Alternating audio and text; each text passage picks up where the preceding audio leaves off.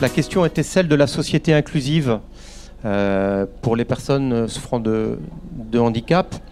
Euh, Madame Arel est vice-présidente du conseil départemental de la Manche, qui est donc département 100% inclusif, au même titre que le Lot-et-Garonne et le territoire de Belfort. C'est une grande expérience qui est menée dans le département pour tenter euh, de faciliter, avec l'aide de ces mêmes personnes, avec leur, leur propre travail, l'accès à tout, pour tous, le travail, les loisirs, l'habitat, etc. Christelle Prado a été présidente nationale de l'UNAPI pendant six ans et elle dirige cette opération du territoire 100% inclusif dans la Manche. Et Philippe Ferré, qui est membre de Autisme Basse-Normandie, euh, a mené une expérience assez unique euh, à Falaise, dans le Calvados, entre le lycée professionnel de Falaise, entre ses élèves. Je la fais très rapide, Philippe, avec ses élèves et un ESAT local qui s'appelait l'Essor, qui a abouti à un film d'une quinzaine de minutes euh, dont tu vas me redonner le nom.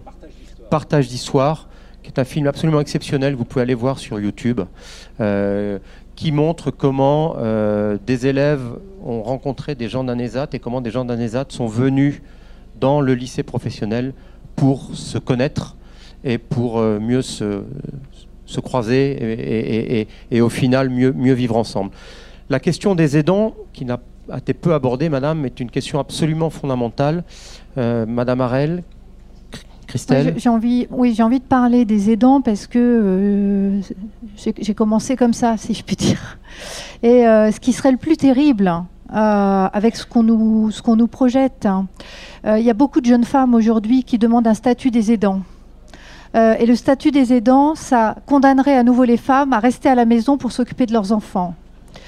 La meilleure chose qui puisse arriver aux aidants, c'est que leurs propres enfants et accès aux droits communs avec un bon accompagnement. C'est-à-dire pouvoir aller à la crèche ou aller chez une assistante maternelle, pouvoir aller à l'école avec le bon accompagnement qu'il faut. Et après, c'est à l'employeur, en tout cas euh, nous au département, euh, euh, là où nous sommes, pour les salariés du département, c'est à chaque employeur d'avoir aussi sa politique vis à -vis des professionnels pour préserver quand euh, il peut y avoir des aidants pour, pour leurs propres parents, et là c'est plus court dans une vie, hein, pour permettre effectivement, euh, enfin, euh, moi j'ai proposé, les élus ont accepté que les journées enfants malades soient sectionnées en horaire enfants malades pour que les parents puissent aller accompagner leur enfant en, prise en charge. Ça, c'est de la politique de chaque employeur. Donc après, c'est du bon sens et ça coûte pas plus cher, quoi. Voilà. Je voulais juste parler de ça parce que, en fait, Ouais, ce qui m'a fait m'engager dans un premier temps, c'est que j'ai tellement souffert en tant que maman. Euh, c'est pas le handicap de mon enfant qui était massif, qui me perturbait. C'était l'exclusion sociale que ça générait, au point, alors que j'avais fait des études et j'étais seule avec elle, qu'on me demandait d'arrêter de travailler et d'arrêter la seule chose que j'avais réussi dans la vie. Je trouvais ça dégueulasse. C'est pour ça que je me suis engagée. Puis maintenant, ben voilà. Philippe? Philippe Ferré. Oui, je, voulais vous faire part du. Alors, je ne sais pas si cette expérience existe, euh, euh, enfin probablement. Ça marche? Ouais, ça marche. Euh, dans le, dans le Calvados, euh, il y a à peu près deux ans, euh, il y a une avancée qui est assez nette, c'est la plateforme de répit pour les aidants.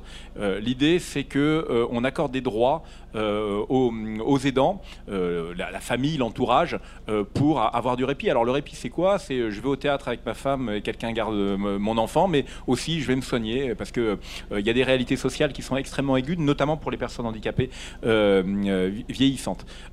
donc cette chose a été mise en, place, mais juste quand même, la jeunesse de ce projet mérite d'être euh, d'être tout petit peu détaillée. Euh, il y a eu une initiative politique qui a euh, abouti à un appel à projet d'une période de très courte, alors que c'est une revendication de l'association à laquelle je milite, qui est très vieille, mais pendant en un mois, il fallait répondre à un appel à projet pour une ouverture au, mois, de, au mois de septembre. en fait, des grosses associations dans le milieu du, du handicap se sont portées candidates, mais se sont retirées. Et en fait, euh, c'est l'association euh, qui est composée euh, de parents, hein, pour beaucoup, enfin beaucoup, on aimerait être beaucoup, mais ce sont des, bénévoles qui, sur leur temps libre, ont répondu à un appel à projet de l'ARS. Alors tous ceux qui ont déjà vu ce que c'est que la réponse d'un appel à projet à l'ARS doivent savoir ce que c'est que ce travail, ce travail militant qui a été, réalisé donc dans, cette association et qui a abouti, qui a abouti assez rapidement et qui, qui a un plus incontestable parce que ça permet à, des gens d'avoir, d'améliorer leur, potentiel social avec des relations. Mais il y, a aussi des raisons sanitaires extrêmement compréhensibles que j'ai un peu exprimées, des raisons d'urgence qui, qui, pour lesquelles il y, a une avancée.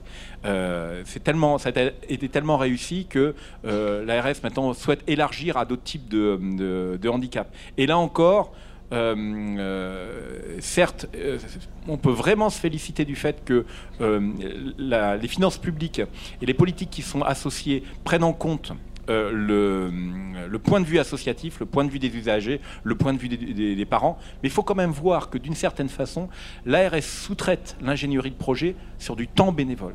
Et ces avancées-là, elles sont prises sur le temps de gens, de parents euh, retraités dans notre association. C'est des personnes retraitées, mais qui consacrent un temps qui est supérieur à celui qu'ils passaient dans leur travail lorsqu'ils étaient actifs, en plus de l'accompagnement de leur enfant.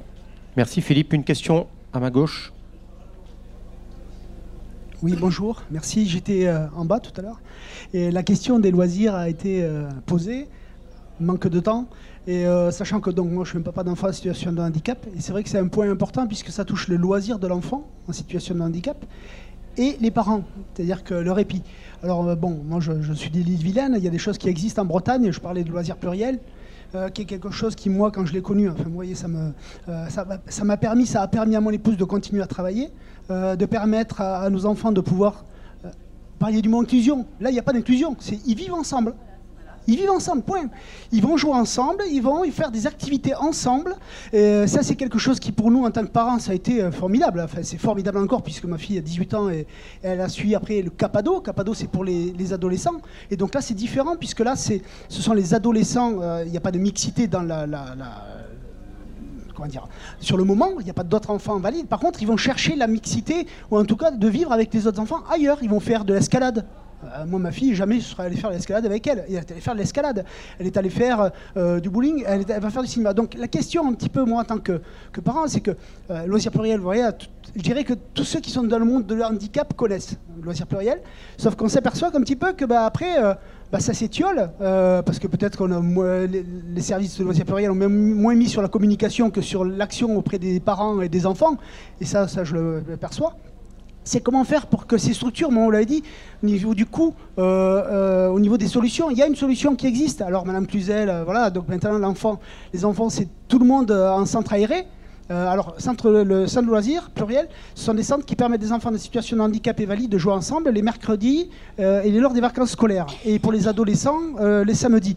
Et la question, c'est, alors, pourquoi, pourquoi pas mettre ces. Alors, je dis pas que des structures comme celle-ci, mais ce sont des structures qui permettent d'accepter tous les enfants. Parce que moi, vous en avez parlé tout à l'heure, c'est que là, je dirais que c'est la seule association qui permet d'accepter des, garçons, des filles, euh, des gens en roulette, et des aveugles, et voilà. Parce qu'il faut, il faut qu'on arrive à convaincre. Enfin, là, c'est les pouvoirs publics euh, dont nous faisons partie, euh, en fonction de nos compétences, qui doivent mettre des critères de modulation des tarifs en fonction des objectifs qu'on veut atteindre.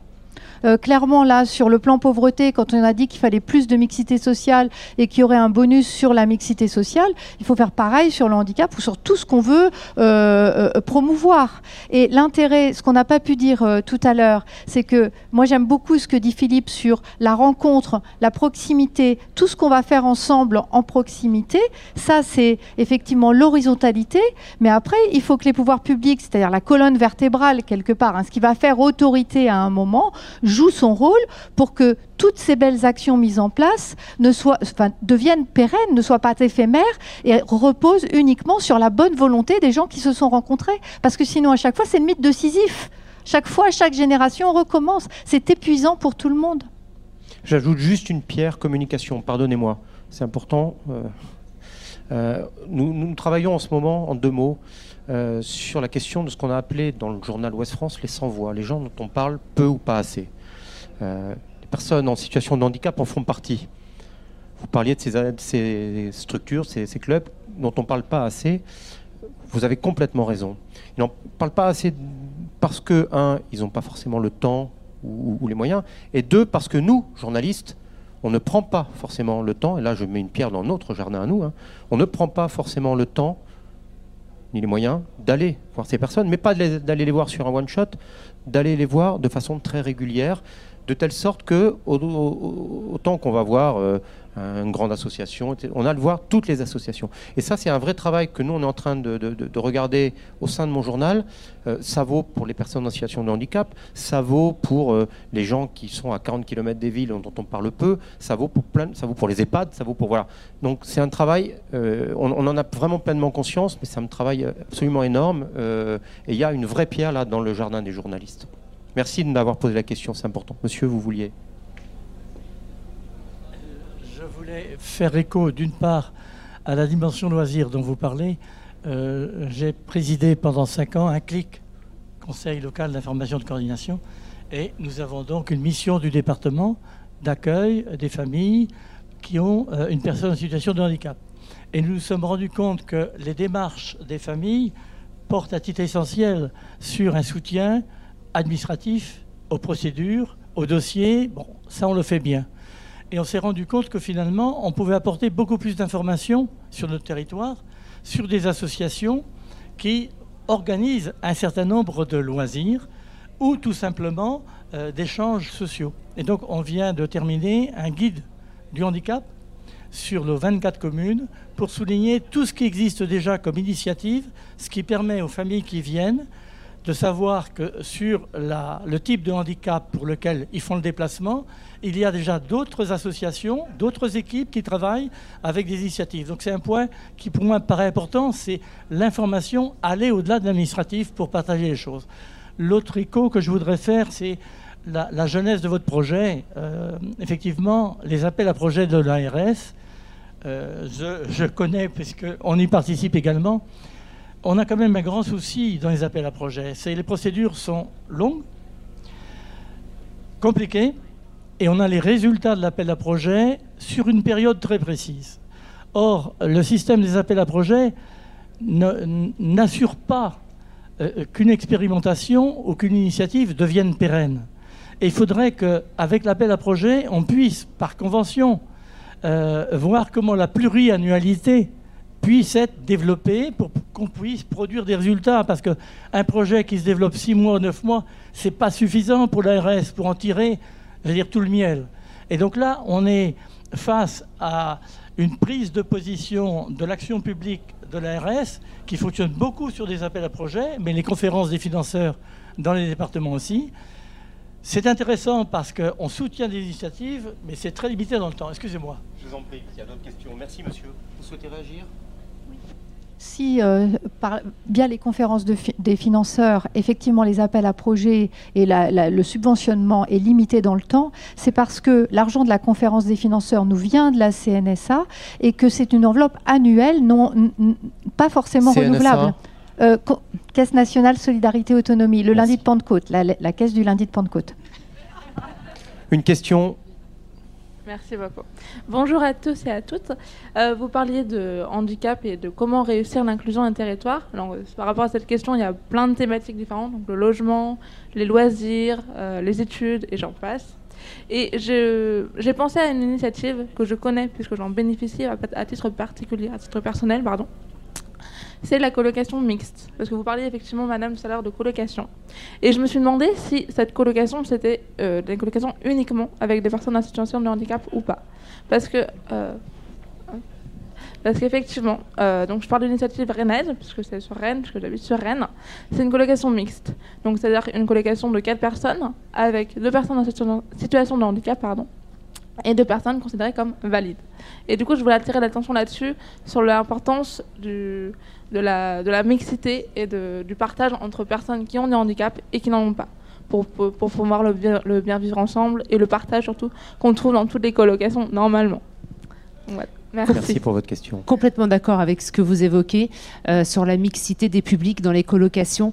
Alors, ce que j'évoquais tout à l'heure, euh, famille gouvernante, c'est, ce sont des, des colocations euh, de personnes seulement at- enfin, atteintes de handicap, de, pardon, de handicap psychique et seulement. Donc, ce sont des, des colocataires, euh, ils sont euh, huit dans trois logements différents, mais toutes ces personnes sont atteintes de handicap psychique. Donc euh, voilà. Donc là, on n'est pas sur de la mixité. Mais euh, effectivement, je suis complètement d'accord. Pour promouvoir ce dispositif, il faudra qu'on y arrive à, à le mettre en place.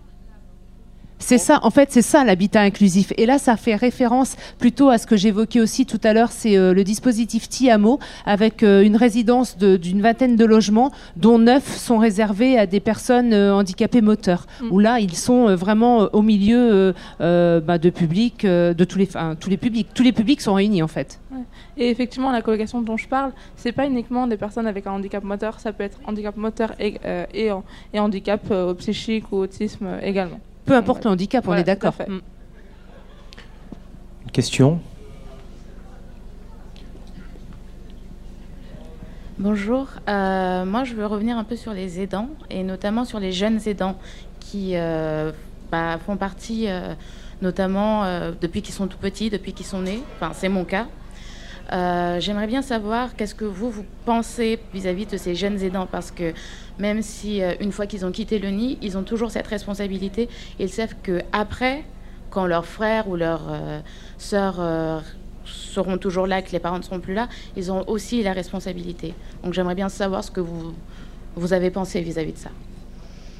Eh bien, figurez-vous que ça fait pas, c'est pas bien, mais ça fait pas longtemps que j'y pense. Euh, j'y pense parce qu'en en lisant des, des revues, j'ai pu euh, effectivement être sensibilisée au sujet. Et puis dernièrement, euh, j'ai recruté, je, je recrutais pour un poste. Et il y avait une jeune femme qui vient, et je la trouvais à la fois pétillante et très mûre. Et je me permets de lui dire, je vous trouve pleine de vie et en même temps d'une maturité par rapport à votre âge qui m'intrigue. Est-ce qu'on peut en parler ou pas? Et elle m'a parlé de sa situation d'aidante depuis son plus jeune âge. Donc vous êtes la troisième personne en peu de temps. J'ai des frissons partout là, dans les jambes, vous ne le voyez pas, mais c'est un signe. Donc euh, dans ce qu'on fait, voilà, il n'y a jamais de hasard. Dans ce qu'on est en train de faire au sein euh, du département euh, de la Manche, nous sommes en train de construire des lieux, des espaces ressources aidants, et il va falloir que nous prenions cette dimension en compte, notamment en travaillant avec la maison des adolescents. Allez-y, donnez-nous des idées. Allez-y. Voilà. Donc c'est vraiment une dimension faut que, que- que nous prenions en compte. Et je vous remercie beaucoup de me faire une troisième piqûre de rappel en moins de deux mois.